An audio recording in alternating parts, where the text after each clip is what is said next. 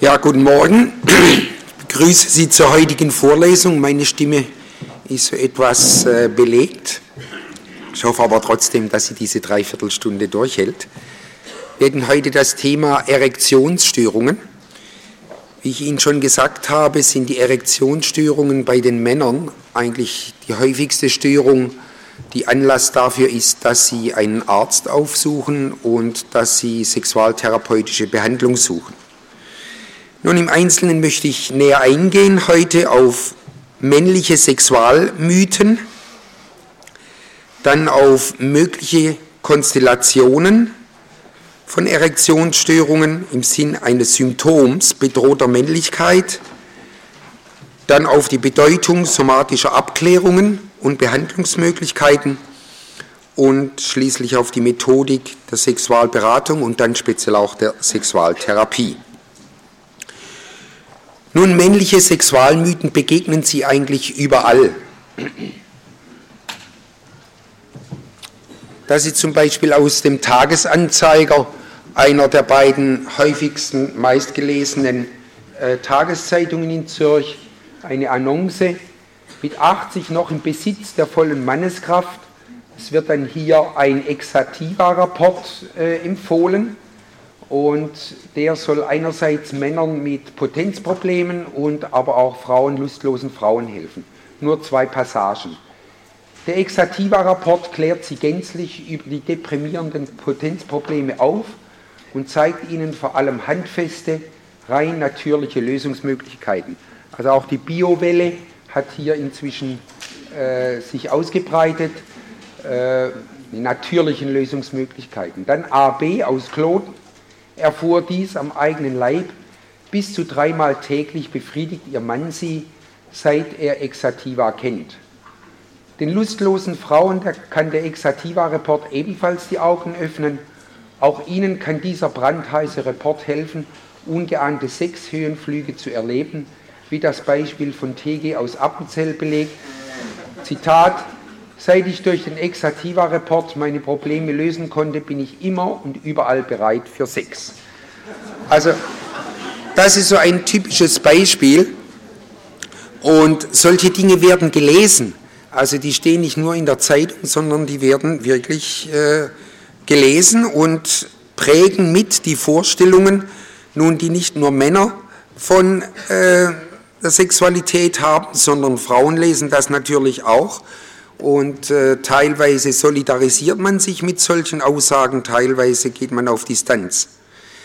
Nun, was immer sehr typisch ist bei diesen Sexualmythen, dass eigentlich männliche Sexualvorstellungen in Wünsche und Fantasien von Frauen projiziert werden und dann als Wünsche der Frauen verbalisiert werden.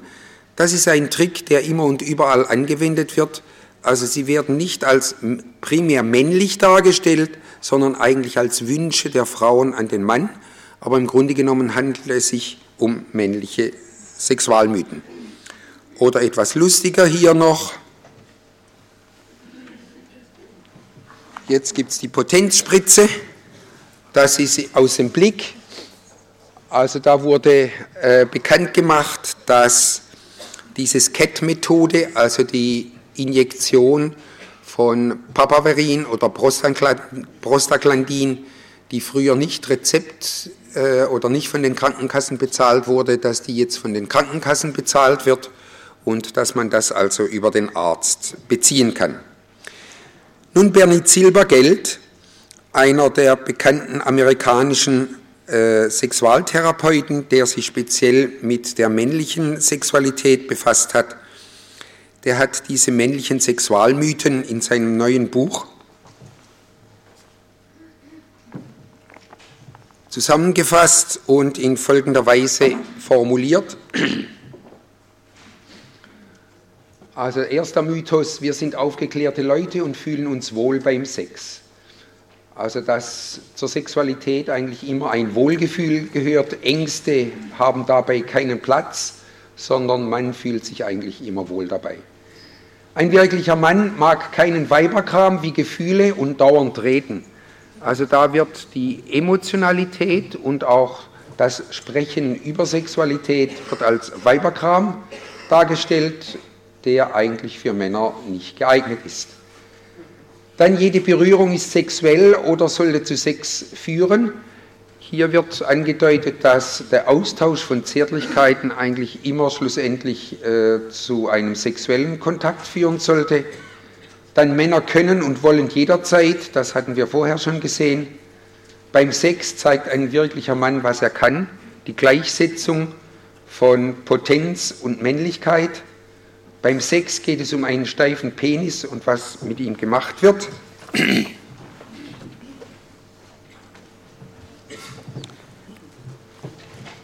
Dann Sex ist gleich Geschlechtsverkehr. Ein Mann muss seine Partnerin ein Erdbeben erleben lassen. Zum guten Sex gehört ein Orgasmus. Beim Sex sollten Männer nicht auf Frauen hören. Guter Sex ist spontan, da gibt es nichts zu planen oder zu reden.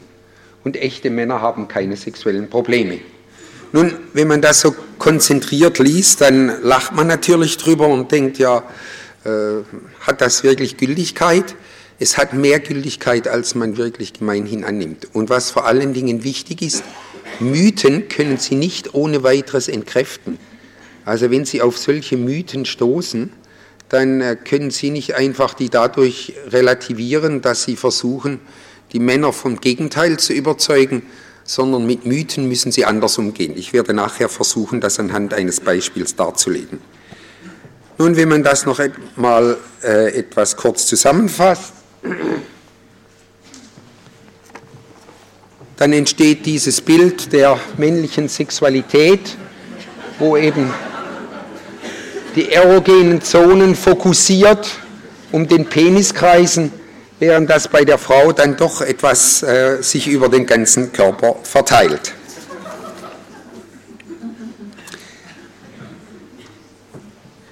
Nun möchte ich Ihnen anhand von vier Fallbeispielen, die ich im Verlauf der letzten Jahre behandelt habe, einige Hintergründe, einige Konstellationen, aber auch Behandlungsmöglichkeiten bei äh, Erektionsstörungen darlegen. Das erste Beispiel, es war ein Ehepaar, beide Anfang 30, die mir zugewiesen wurden von einem äh, Andrologen, also einem Dermatologen, der gleichzeitig Andrologie macht, Untersuchungen zur männlichen Fertilität. Und zwar hatte sich das Ehepaar an ihn gewandt, weil der Wunsch nach einem zweiten Kind, sie hatten ein erstes Kind, was zweijährig war, der Wunsch nach einem zweiten Kind, der war bisher nicht erfüllt worden. Der Androloge hatte dann verschiedene Spermiogramme, also Untersuchungen von Samenzellen des Mannes durchgeführt und dabei hatte sich gezeigt, dass die Spermaqualität des Mannes deutlich reduziert war. Nun seit dieser Mitteilung, dass die Spermaqualität vermindert war, war bei dem Mann äh, das Interesse an sexuellen Kontakten mit seiner Frau deutlich zurückgegangen. Vor allen Dingen hatte er dann Schwierigkeiten, wenn er jeweils zum Termin, wie das äh, bei der Fertilitätsbehandlung ja der Fall ist, dann mit seiner Frau schlafen sollte. Als das Paar kam, äh, war rein die äußere Erscheinung schon sehr unterschiedlich. Sie war eine sehr gut aussehende äh, junge Frau, kam mit Minirock, es war im Sommer, ich sehe sie noch vor mir, wirklich attraktiv und er sah sehr so kümmerlich aus, ähm, äh, etwas zurückhaltend und grieskrämerisch. Und im Erstgespräch äh, präsentierte vor allen Dingen sie das Problem und vor allen Dingen ihre ganz klare Erwartung, dass sie jetzt in Bälde ein zweites Kind haben wollte und dass ihr Mann doch eigentlich dazu in der Lage sein sollte, äh, dieses zweite Kind zustande zu bringen nachdem das mit dem ersten Kind ja eigentlich ohne Probleme geklappt hatte. Ich habe dann genauer exploriert die äh, aktuelle Lebenssituation. Der Mann war beruflich sehr belastet. Er hatte eine äh, Kaderposition in einem kleineren Betrieb, war häufig im Ausland, während die Frau als Hausfrau zu Hause war und den, das eine Kind betreute, einen zweijährigen Sohn und im Grunde genommen auch nicht ausgelastet war über äh, durch die Betreuung des Kindes. Und in einer solchen Situation ist es immer auch hilfreich, nach einem ersten gemeinsamen Gespräch mit beiden Partnern ein Einzelgespräch durchzuführen. Und ich habe dann den Mann zu einem Einzelgespräch einbestellt und mit ihm dann darüber genauer gesprochen, seit wann diese ähm, sexuellen Schwierigkeiten, also die Erektionsprobleme aufgetreten seien. Er berichtete dann, dass im Zusammenhang mit dieser äh, Fertilitätsbehandlung das aufgetreten sei. Und dann ist immer sehr wichtig auch, dass Sie danach fragen, was die Patienten selbst zur Behandlung bisher getan haben. Und Männer greifen in so einer Situation sehr häufig entweder zu Sexjournalen oder zu Sexfilmen, weil sie die Vorstellung haben, dass durch die Darstellung von Potenz, durch die Darstellung von erotischen Bildern eigentlich sie selbst stimuliert werden könnten und ihre Potenz dann wieder besser werden könnte. So war es auch bei diesem Mann. Er sagte, ja, er hätte äh, sich in der Zwischenzeit gelegentlich solche Sexjournale gekauft, auch mal ein, eine Videokassette und hätte das angeschaut. Das hätte aber nichts gebracht. Ich habe ihn dann zu einem zweiten Gespräch eingeladen und ihn gebeten, dass er eines dieser Sexjournale mitbringen sollte.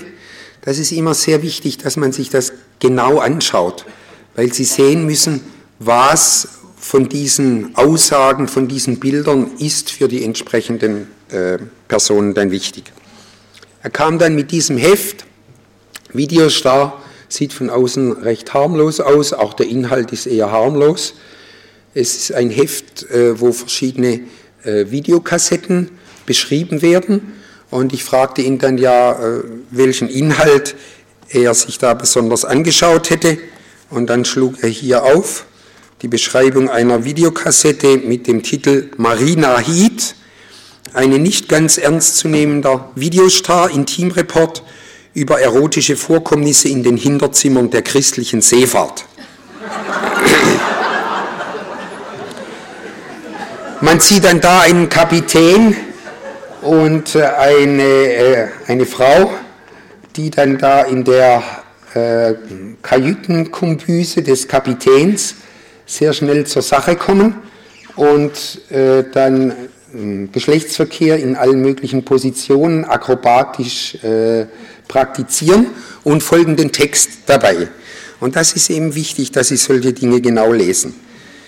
Also hier Text, abgelegt die weiße Uniform und alle Konvention, Ketty, allwissende Venus der Begierde, streckte sich fiebernd dem stoßenden Phallus entgegen.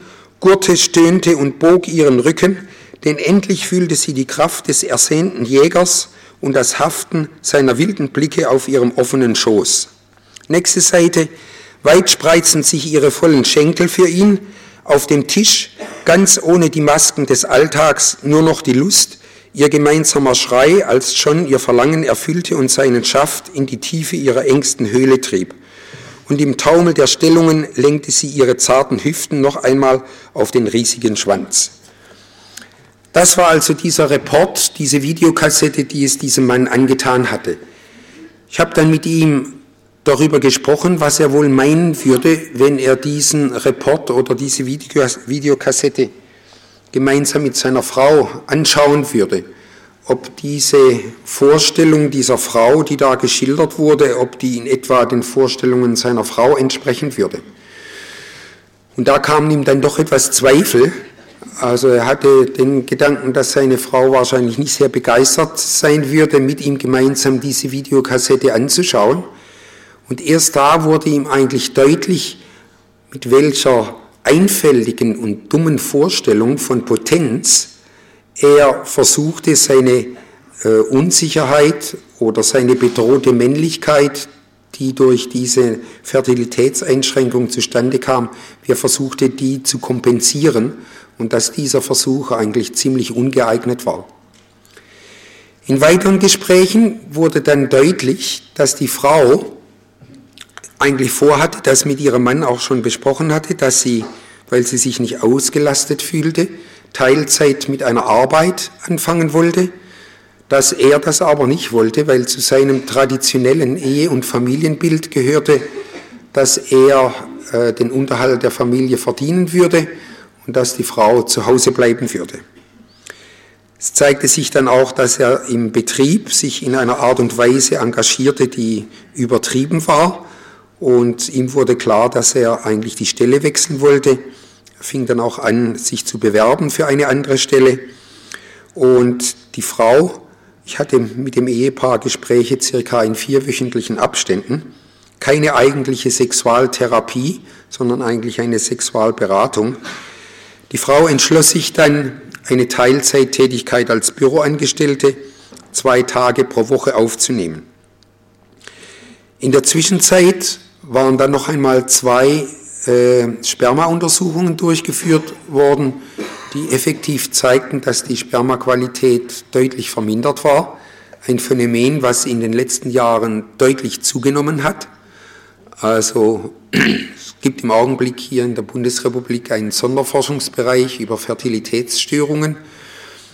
Und dabei hat sich gezeigt, dass also die Zahl der Männer mit Fertilitätsstörungen, wo entweder die Motilität oder auch die Funktion der Spermien beeinträchtigt ist, dass die vermutlich in den letzten Jahren, äh, Jahrzehnten, man weiß das von früher nicht, weil man noch nicht die genauen Untersuchungsmethoden hatten, hatte, dass die deutlich zugenommen hatte. Es wurde dann die Frage diskutiert von diesem Andrologen her, ob man nicht versuchen sollte, mit einer homologen Insemination eine, eine zweite Schwangerschaft zu erzeugen. Homologe Insemination bedeutet, dass mit dem Samen, dass der Same des Mannes, der durch Masturbation gewonnen wird, durch den Arzt in den Gebärmutterhals eingeführt wird und dadurch die Wahrscheinlichkeit äh, zu einer Konzeption, zu einer Befruchtung erhöht wird. Das Paar hatte da zunächst äh, eher Vorbehalte. Ich muss sagen, dass ich früher, vor einigen Jahren, auch eher noch Vorbehalte hatte und die Vorstellung hatte, es soll zunächst die äh, Sexualstörung behandelt werden und dann kann man das Fertilitätsproblem angehen. Die Situation ist aber so, dass je älter die Partner sind, desto mehr geraten sie auch rein biologisch unter einen Druck, sodass sich in der Zwischenzeit durchaus eine Kombination von fertilitätsmedizinischen Maßnahmen und sexualtherapeutischen Maßnahmen im Einzelfall, man muss das jeweils genauer abklären, durchaus befürworte. Und mit diesem Andrologen arbeiten wir eigentlich ganz gut zusammen. Das Paar kam dann zu der Überzeugung, dass sie das doch, doch einmal versuchen wollten. Und äh, der Kollege führte dann eine homologe Insemination durch. Die Frau wurde beim ersten Mal schwanger und die eingetretene Schwangerschaft hatte ganz eindrückliche äh, Auswirkungen auf die Potenzprobleme des Mannes dahingehend, dass die sich also weitgehend wieder verbesserten, sodass während der Schwangerschaft und dann auch nach der Geburt des Kindes die Potenzprobleme des Mannes beseitigt waren. Das als ein Beispiel, wo man rein durch Beratung, das heißt durch Korrektur von Fehlvorstellungen und dann aber auch durch gemeinsames Besprechen möglicher konkreter, teilweise auch somatischer Behandlungsschritte eine solche äh, Funktionsstörung, die sicherlich auch ihren psychologischen Anteil hatte, doch relativ der Aufwand war bescheiden. Das waren insgesamt zwölf Sitzungen, die Sie bei mir hatten, wirkungsvoll angehen kann. Haben Sie zu diesem ersten Beispiel Fragen oder eigene Kommentare?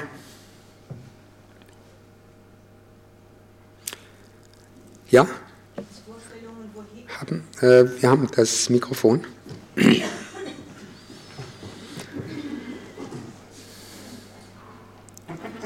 Bisschen weiter weg. Gibt es, gibt es Vorstellungen, woher die Fertilitätsstörungen kommen? Es ist ja äh, bekannt, dass ich habe gehört, dass über 90 Prozent der jungen Ehepaare, die Kinder, sich Kinder wünschen, zurzeit große Schwierigkeiten haben. Keine bekommen. Ja, also es gibt Zwei Dinge sind alarmierend. Also alarmierend, ich würde sagen, zu bedenken. Zum einen, dass eine immer größere Zahl von jungen Ehepaaren die Familiengründung immer später legt. Das heißt, in einen Zeitraum, wo die biologischen Voraussetzungen immer schlechter werden und gleichzeitig dann aber die Erwartung, dass eine Schwangerschaft geplant eintritt, dass die sehr hoch sind. Es gibt in der Zwischenzeit eine europäische Studie, DESIS heißt die, die auch in Deutschland durchgeführt wurde, wo solche durchschnittlichen Zeiten berechnet wurden, die ein Ehepaar akzeptieren muss, damit es schwanger wird, ohne spezielle Maßnahmen. Und da zeigt sich auch, dass dieser Zeitraum ähm, ab dem 20. Lebensjahr bis zum 40. Lebensjahr deutlich zunimmt. Wenn Sie Paare im Alter von 30, 32 Jahren nehmen, ist die durchschnittliche Wartezeit, damit eine Konzeption eintritt, liegt bei etwa zwei Jahren. Das heißt, eine große Zahl dieser Paare kommen eigentlich vorzeitig äh, in ärztliche Behandlung und werden dann ungerechtfertigterweise, muss man sagen, eigentlich bezüglich Fertilitätsstörung behandelt, bevor dieser durchaus im Normbereich liegende Zeitraum von zwei Jahren vergangen ist. Nun zu Ihrer Frage die Gründe. Einerseits sagt man Umweltgifte, also dass Belastungen aus der Umwelt, vor allen Dingen Schwermetalle, das beeinträchtigen sollen. Und zum anderen, dass mit zunehmendem Älterwerden die Anomalien bei den ähm, Spermien zahlenmäßig zunehmen. Früher kannte man nur diese Motilitätsprobleme. In der Zwischenzeit gibt es, also von diesem Forschungsprojekt weiß ich, dass zehn neue äh, Typen von Störungen, Spermastörungen festgestellt wurden. Und das ist auch ein Hinweis darauf, dass die Ursache für die Fertilitätsstörung mindestens genauso häufig beim Mann zu suchen ist wie bei der Frau. Früher war ja so die, die Vorstellung sehr verbreitet, wenn Fertilitätsstörung, dann am ehesten von der Frau ausgehend. Das gilt heute ganz sicherlich nicht mehr. Sonst noch eine Frage? Ja, da hinten, wenn Sie laut reden. Ja, ich wollte fragen, es wird in den Medien öfters diskutiert, dass es auch Killerspermien gibt. Lässt sich psychodynamisch darüber sagen? Was meinen Sie mit Killerspermien? Die sind mir noch nicht begegnet.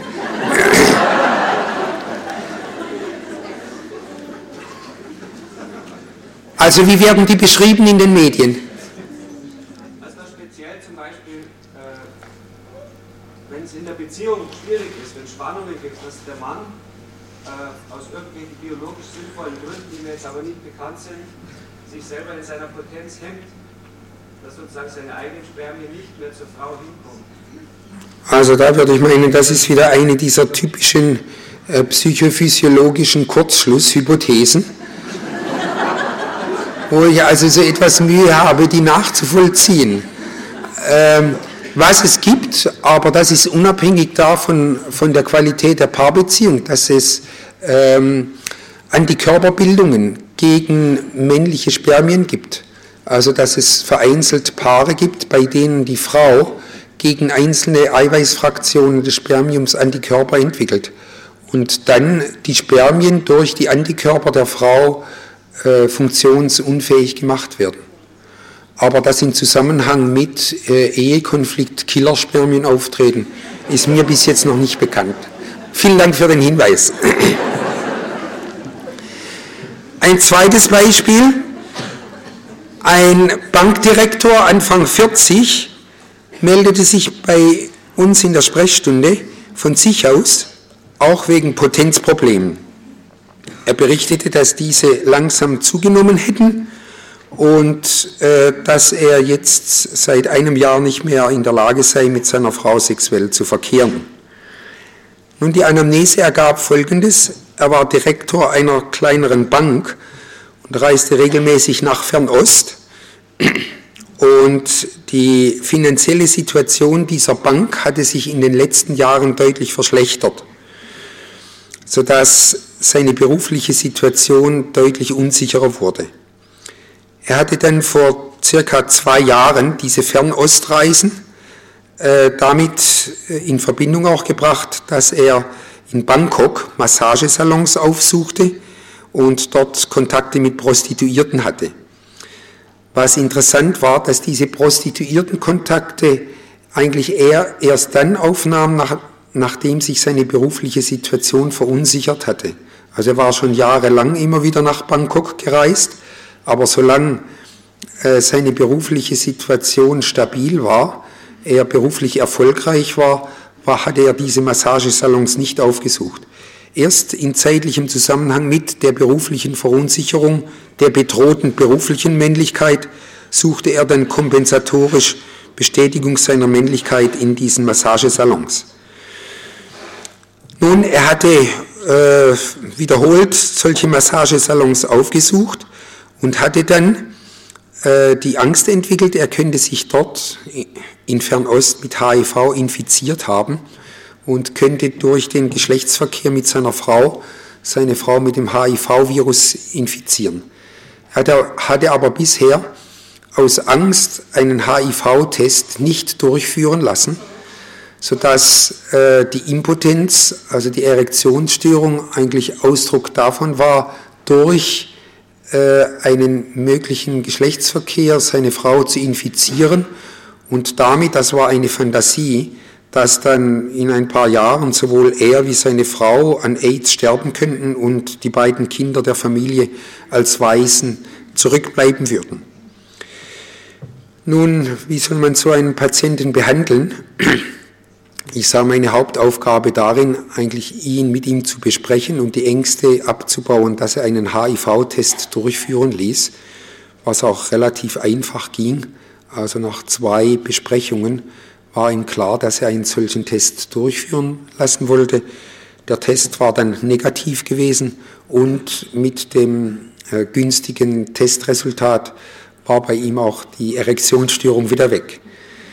Nun auch da ein Beispiel, wo Sie natürlich psychodynamisch sehr viel dahinter sehen können, wo Sie mit längeren Gesprächen angehen können, wo sich aber zeigt, und das ist eben bei der Sexualberatung äh, doch etwas sehr Wichtiges, dass wenn Sie sehr konkret äh, an einzelnen Punkten, somatischen Punkten angreifen, mit dem Patienten das besprechen, was Sie da machen können, dass Sie dann recht schnell auch äh, Behandlungserfolge erzielen können. Ein drittes Beispiel, ein äh, Jurist aus äh, einer anderen Stadt der Schweiz, Mitte 50, meldete sich und zwar wegen intermittierenden Potenzproblemen. Er war mit einer Französin verheiratet und schilderte die Ehe eigentlich als sehr gut. Sexualität hatte bisher innerhalb der Paarbeziehung eine äh, sehr wichtige Rolle gespielt. Das Paar hatte regelmäßig Verkehr gehabt. Er hatte dabei nie Potenzprobleme gehabt und seit dem 50. Altersjahr waren bei ihm nun diese Schwierigkeiten intermittierend aufgetreten, was aber bei ihm dann zu einer Erwartungsangst geführt hatte und vor allen Dingen zu einem zunehmenden Vermeidungsverhalten. Nun, ich möchte hier nochmal diese Ergebnisse der Massachusetts Mail Study zeigen, die ich auch bei meinem Vortrag am Sonntagabend gezeigt habe,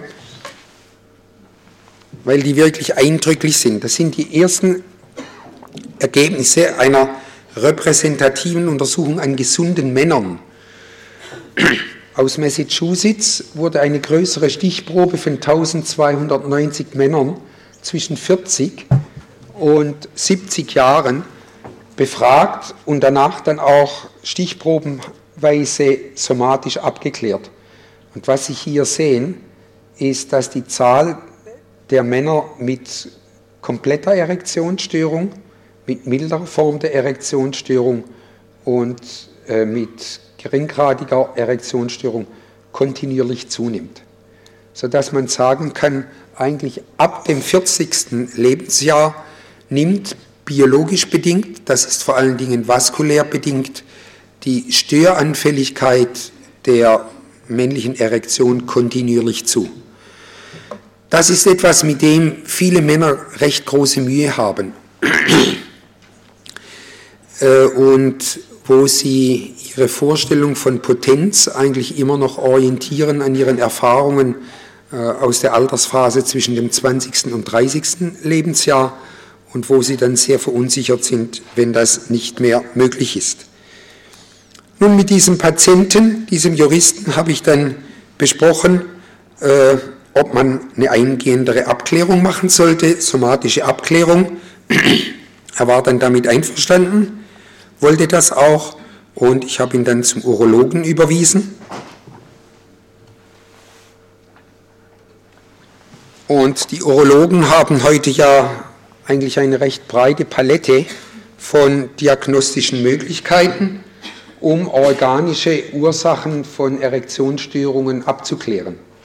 Die einfachste ist die sogenannte nächtliche Tumeszenzmessung. Da wird, werden die nächtlichen Spontanerektionen untersucht.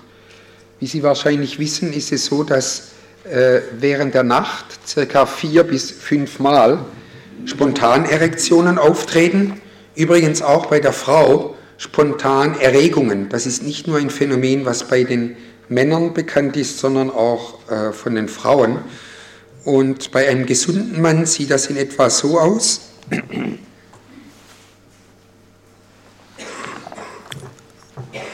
Also die Messmethode ist in folgender Weise. Die Patienten werden äh, einbestellt in die Klinik, um dort eine Nacht zu schlafen und am Abend wird dann sowohl um die Peniswurzel wie um die Penisspitze eine kleine Manschette gelegt und über einen Polygraphen wird dann einerseits der Füllungszustand und der Härtezustand des Gliedes registriert.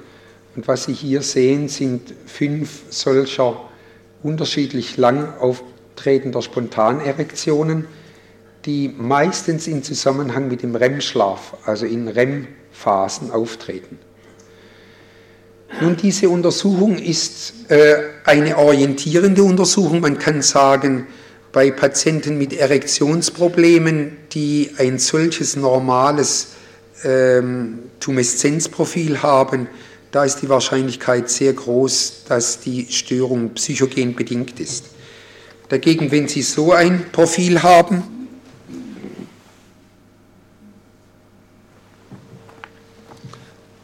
dann ist die Wahrscheinlichkeit recht groß, dass Sie eine organisch bedingte Erektionsstörung haben. Das ist übrigens von einem Patientenjahrgang 50, der sich diese ähm, Injektionsbehandlung per Postversand äh, zuschicken ließ aus Deutschland. Gab es das vor einigen Jahren und dann ohne ärztliche Hilfe anfing, äh, diese Injektionen zu applizieren, mit dem Erfolg, dass er die Dosis viel zu hoch wählte, dann einen Priapismus entwickelte und zu spät den Urologen aufsuchte und es dadurch zu einer bleibenden Schädigung des Trapekelsystems kam. Also das ist hochverdächtig auf eine organische Genese.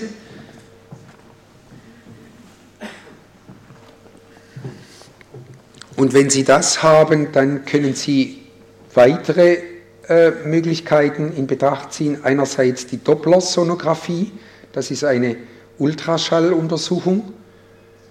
Dann die selektive Angiographie, wo also die Penisgefäße dargestellt werden. Und die dynamische Kavernosographie, das ist eine Untersuchung des venösen Teils äh, der Penisgefäße.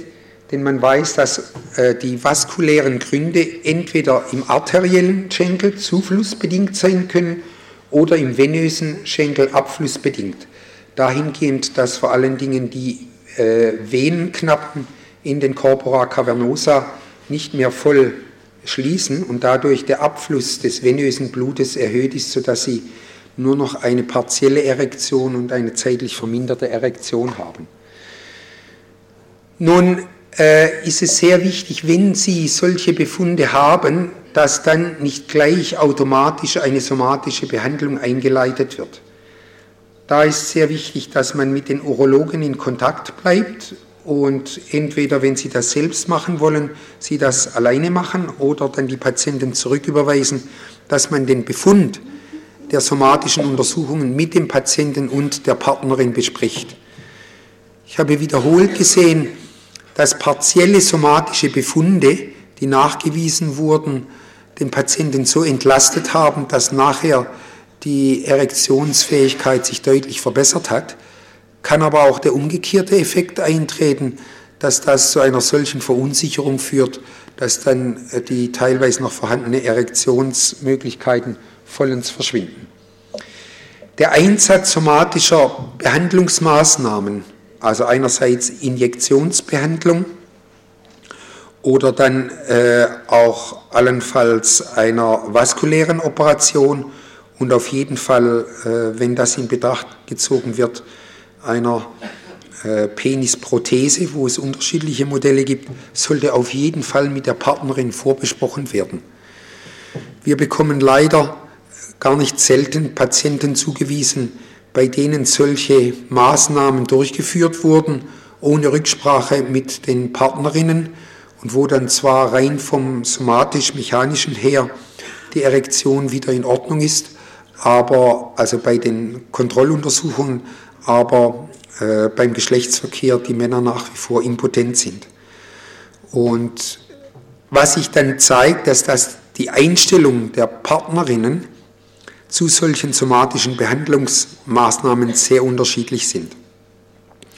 Bezüglich der SCAT-Methode der Injektionsbehandlung hat die längerfristige Erfahrung, das existiert seit mehreren Jahren, gezeigt, dass Männer, die das kontinuierlich über längere Zeit durchführen, das sind sehr wenige.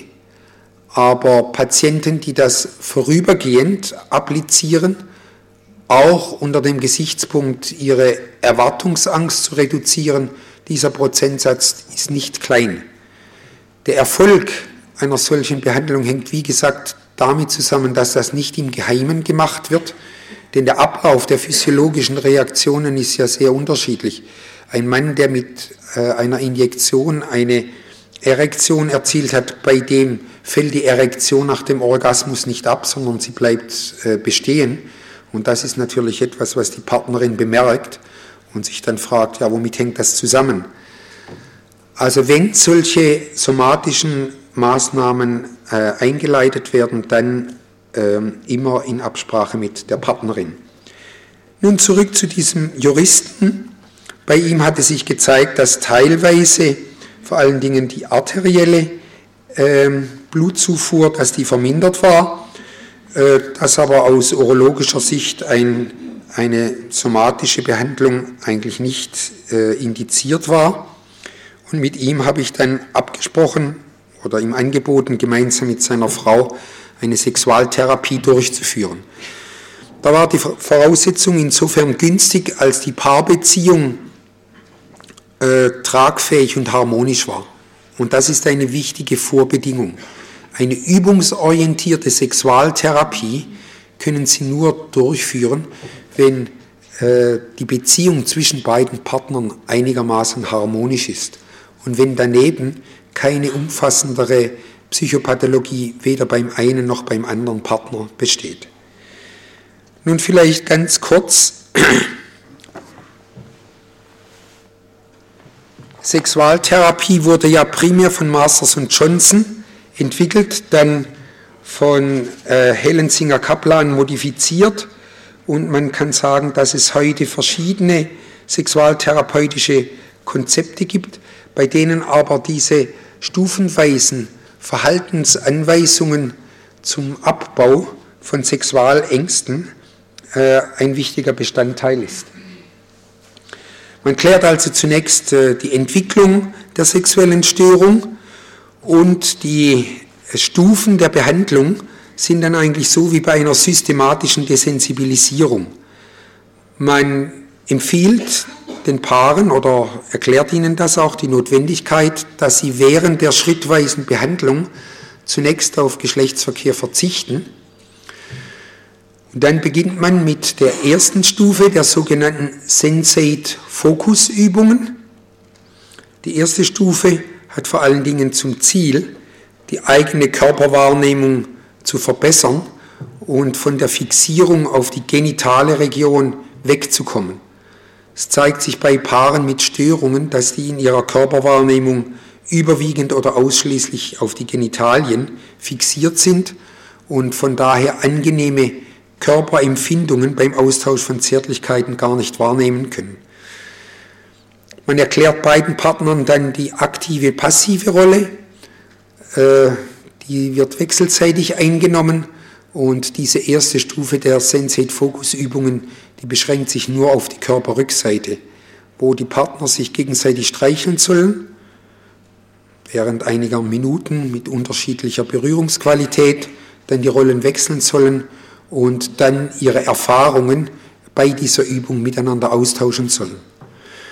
Allein auch diese Anweisung, also erst Zärtlichkeiten austauschen und dann in etwas sachlicher Weise darüber zu sprechen, stellt für viele Paare eine Veränderung und eine Versachlichung der Situation dar, die für sie sehr ungewohnt ist, aber in der Regel als sehr erleichternd erlebt wird.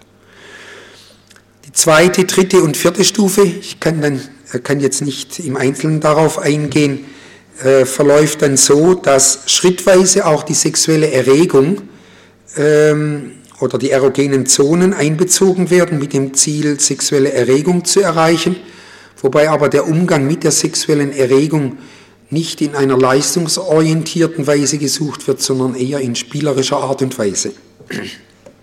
Und wo dann individuell angepasst den Paaren Übungen empfohlen werden, die sie bis zur nächsten Konsultation zu Hause durchführen sollen. Nun, anhand der Schwierigkeiten, die bei den Übungen zu Hause auftreten, zeigen sich dann in der Regel sehr äh, deutliche ähm, paardynamische Probleme. Bei diesem Paar war es so, dass in der bisherigen Beziehung der Mann im Bereich der Sexualität immer die klar führende Rolle inne hatte, sodass er schon bei der ersten Sensate-Fokus-Übung höchste Mühe hatte, die passive Rolle zu akzeptieren. Und äh, das für ihn eigentlich im Verlauf der Sexualtherapie die neue Erfahrung war, dass das Akzeptieren der passiven Rolle und die Übernahme von mehr Aktivität durch seine Frau nicht etwas Bedrohliches darstellt, sondern etwas, was er durchaus genießen konnte. Bei diesem Paar gelang es dann mit zehn Sitzungen circa, die Sexualität doch so weit zu verbessern, dass die Erektionsfähigkeit verbessert war. Sie war natürlich altersbedingt beeinträchtigt. Da mache ich immer wieder den Hinweis, zeigt das dann auch aufgrund dieser Erregungskurven, dass mit zunehmendem Alter bei den Männern sich der sexuelle Reaktionszyklus eigentlich dem der Frauen angleicht und von da aus, von daher die Voraussetzungen für eine befriedigende Sexualität nicht schlechter, sondern häufig sogar besser sind. Ein letztes Beispiel, auch eine Situation, die recht häufig äh, die Patienten zum Hausarzt oder dann in unsere Spezialambulanz führt.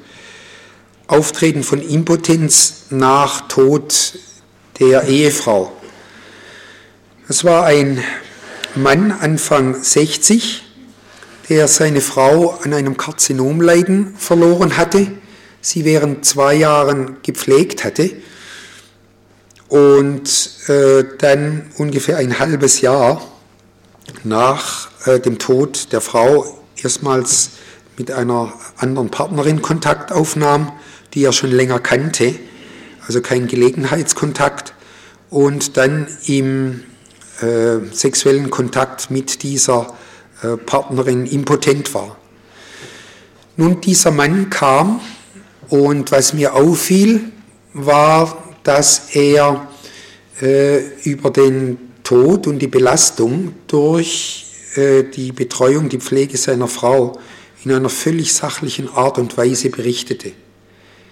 Er hatte den Eindruck, dass er eigentlich bisher noch keine richtige Trauer durchlaufen hatte. Es bestätigte auch, dass er äh, mit seiner Tochter, zu der er sonst ein gutes Verhältnis hatte, eigentlich über den Tod seiner Frau seit der Beerdigung nicht mehr gesprochen hatte. Er hatte die Vorstellung, wenn man Trauergefühle zeigt, dann zeigt man sich als schwach und dann wird das von anderen Leuten ausgenutzt. Ich sprach dann mit ihm äh, zunächst über die Frage, ob er mit seiner Trauer äh, eigentlich nicht anders umgehen wollte, könnte. Und äh, es zeigte sich aber, dass das recht schwierig war, dahingehend, dass er auch sonst bezüglich seiner Gefühle äh, sehr verschlossen war, die nach außen nicht zeigen konnte. Es trat dann etwas ein, was mich sehr erschütterte und was mir zeigte, dass ich da offenbar etwas übersehen bzw. versäumt hatte. Ich hatte den Mann zweimal gesehen und vor der dritten Konsultation bekam ich einen Telefonanruf seiner Tochter, er hätte sich suizidiert. Und zwar hatte er sich suizidiert am ersten Jahrestag des Todes seiner Frau. Habe dann die Tochter einbestellt, weil ich mir natürlich Schuldgefühle machte, hatte mit ihm über Suizidgedanken nicht gesprochen. Und es zeigte sich dann, dass er diesen Suizid seit langem vorbereitet hatte. Er hatte alles in Ordnung gebracht, äh, Abschiedsbriefe geschrieben, und äh, hatte sich dann in dem Zimmer, in dem seine Frau gestorben war, in dem Bett, in dem seine Frau gestorben war, äh, hatte er sich umgebracht mit einer Überdosis Schlaftabletten und einer Plastiktüte über dem, äh, über dem Kopf. Nun dies auch als ein Hinweis darauf, dass äh, man teilweise äh, Probleme, sexuelle Probleme unterschätzen kann und dass es gerade bei älter werdenden Männern, äh, Witwern, im Zusammenhang mit Trauersituationen sehr wichtig sein kann oder sehr wichtig ist, äh, eine Depression. Er wirkte nicht depressiv, eine Depression hatte ich abgeklärt, aber auch über Suizidalität zu sprechen. Etwas, wo Suizidalität äh, immer wieder auftritt, ist, was glücklicherweise seltener passiert, wenn von Hausärzten Männern mit organisch bedingter Beeinträchtigung der Erektion Hormone verordnet werden. Also männliche Sexualhormone, die zwar die sexuelle Appetenz steigern, aber nicht die sexuelle Funktionsfähigkeit verbessern. Da habe ich auch schon verschiedentlich Männer gesehen, äh, die dann in echt suizidaler Verfassung äh, in die Sprechstunde kamen. Ja, damit möchte ich eigentlich für heute schließen. Ich hoffe, dass ich Ihnen so einige Aspekte auch der breiten Möglichkeiten von Erektionsstörungen, der Beratungs- und der Behandlungsmöglichkeiten aufzeigen konnte. Und morgen werden wir uns dann noch mit dem sexuell traumatisierenden Erfahrungen in der Kindheit, Jugendzeit für Sexualstörungen befassen.